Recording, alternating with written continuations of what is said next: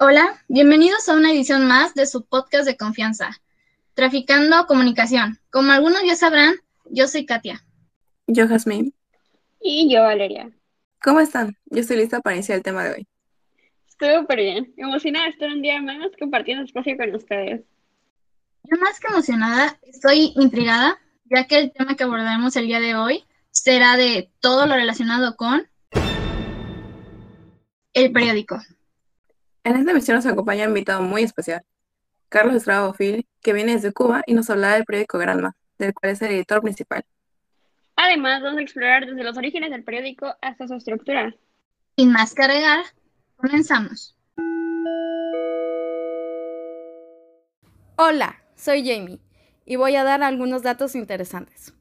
¿Sabías que el periódico es el medio de comunicación más clásico de la historia? Pero ahora por tiempos de pandemia, debido al mayor uso de dispositivos digitales, el número de periódicos y de los ingresos de estos se han reducido.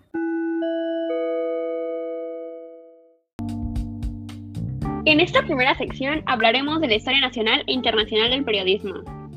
El periodismo que conocemos actualmente ha estado en constante evolución desde sus inicios, comenzando por la mnemónica, donde objetos reales eran equivalentes a mensajes reales.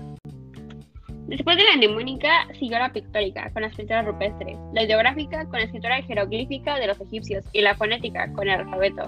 Durante el gobierno de César se dio a la información pública más forma mediante la acta Senatus y la acta diurna Populi Romani. La relación de las actas es ya sea las tablas enceradas y se exponían al público además de que se sacaban copias que se enviaban a los romanos que residían en provincias. Bueno, aunque en realidad esa etapa se caracterizó por el periodismo oral, porque de hecho Homero fue un cronista oral. Exacto. Al igual, tiempo después, en la Edad Media, los juglares desempeñaron un papel importantísimo, puesto que estos narraban las noticias y algunas veces iban acompañados de un instrumento musical. Eso suena bastante detenido. Lo era, iban a lugares donde la gente se congregaba a recitar. De hecho, tiempo después, llegamos al invento que revolucionó el periodismo. La imprenta, que fue inventada por Johann Gutenberg, le abrió las puertas al periodismo como medio de comunicación colectiva. De hecho, con su invención, los gobernantes comenzaron a difundir edictos, que se fijaban en las casas y después las llamadas relaciones, que se imprimieron en ciudades importantes. También, con la necesidad de informar, se publican en el siglo XV las hojas volantes, las cuales eran papeles sueltos de carácter informativo. E igual, en el siglo XVII aparecieron los seminarios y se popularizó la palabra gaceta, doble Z. Y esta palabra se transformó posteriormente a lo que conocemos como gaceta.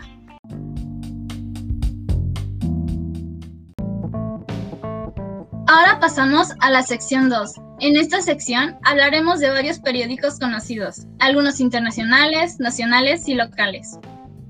Como muchos de nosotros y nuestros oyentes sabrán, algunos de los periódicos más importantes a nivel internacional son The Washington Post, El Heraldo, Grandman, The Sunday Times, etc.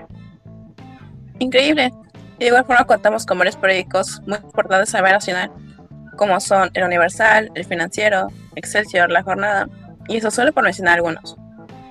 Exactamente. Pero no hay que olvidar los que tenemos a nivel local, aquí en nuestro bello Cancún, ya sea de peso, La Verdad, Por esto, Ikeki, entre otros. Ok, en un pequeño y rápido análisis nos podemos dar cuenta de la importancia de mantener a la gente informada, es decir, por la variedad de periódicos que existen. Eso y por el hecho de que hay algunos que se especializan solo en un tema. Hay quienes se enfocan en lo económico, otros en lo político, algunos en los deportes y muchos temas más aunque eso es un tema que tocaremos más adelante. Sí, así que no se despeguen de este podcast, gente. Aún nos queda mucho que platicar.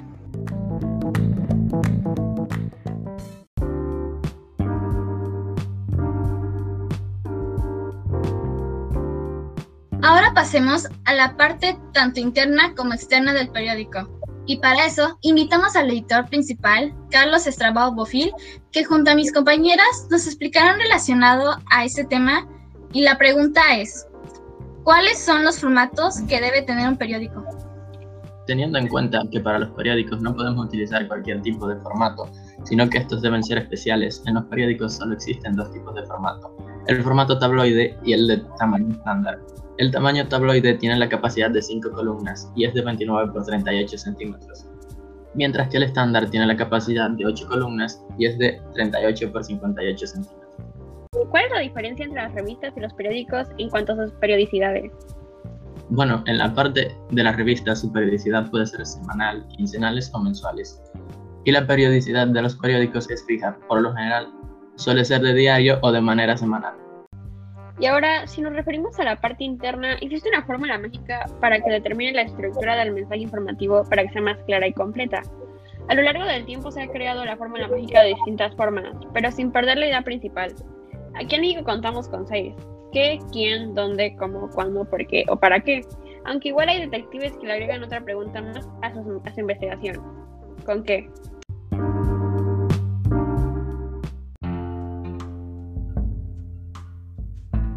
Y ahora, con la sección 4, nos adentraremos a los géneros periodísticos. La tradición nos ha impuesto dos grandes divisiones, el periodismo informativo y el de razón.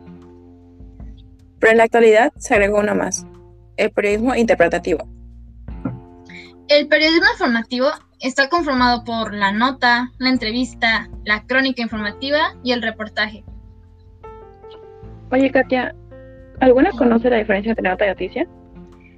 Según yo, le llamamos nota a la interpretación de un hecho que no tiene de manera completa las características de una novedad.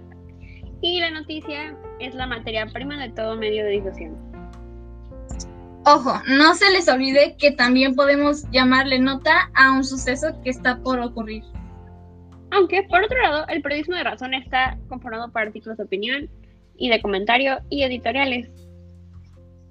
Y el periodismo interpretativo son el reportaje y la crónica interpretativa.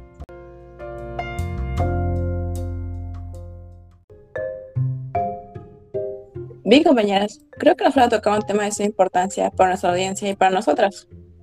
Así es, ahora hablaremos sobre las características de las noticias, ya que no es solo cuestión de poner información en un papel y ya.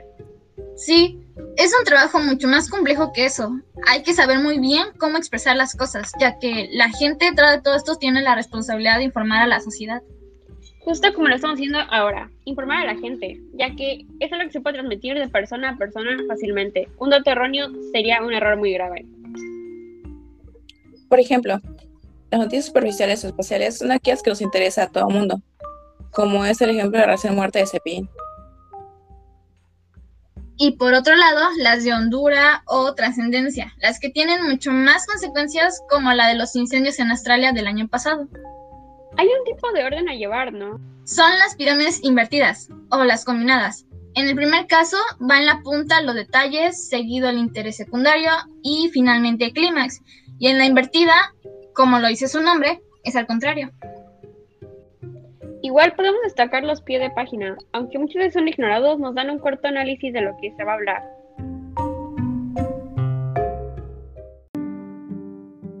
En esta última sección analizaremos una noticia que sin duda ha dado un gran impacto a toda la sociedad mexicana para que de esta manera comprendamos y tengamos claro sobre lo que conlleva una noticia. La noticia a analizar es la muerte de Cepillín. Ahora, basándonos en la información sobre los géneros periodísticos, se trata del tipo de periodismo informativo. Para explicar un ejemplo de estructura periodística con esta noticia, se eligió el periódico digital Milenio y el contenido sobre este tema. Se titula Se merece mucho. Dan motivo despedida a Cepillín. Así fue el último adiós. Con solo leer el título, siente la necesidad de saber cómo inspiró una estrella personal. Bueno, si nos basamos en el tipo de pirámide invertida que tiene, es la combinada, ya que en el primer párrafo menciona todo lo que se va a hablar, pero de manera muy, muy breve. Y después viene lo que son los detalles sobre lo que pasó, el interés secundario y el clímax.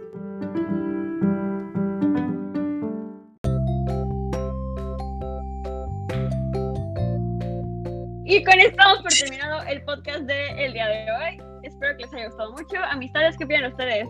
¿Creyeron que el tema de hoy fue interesante?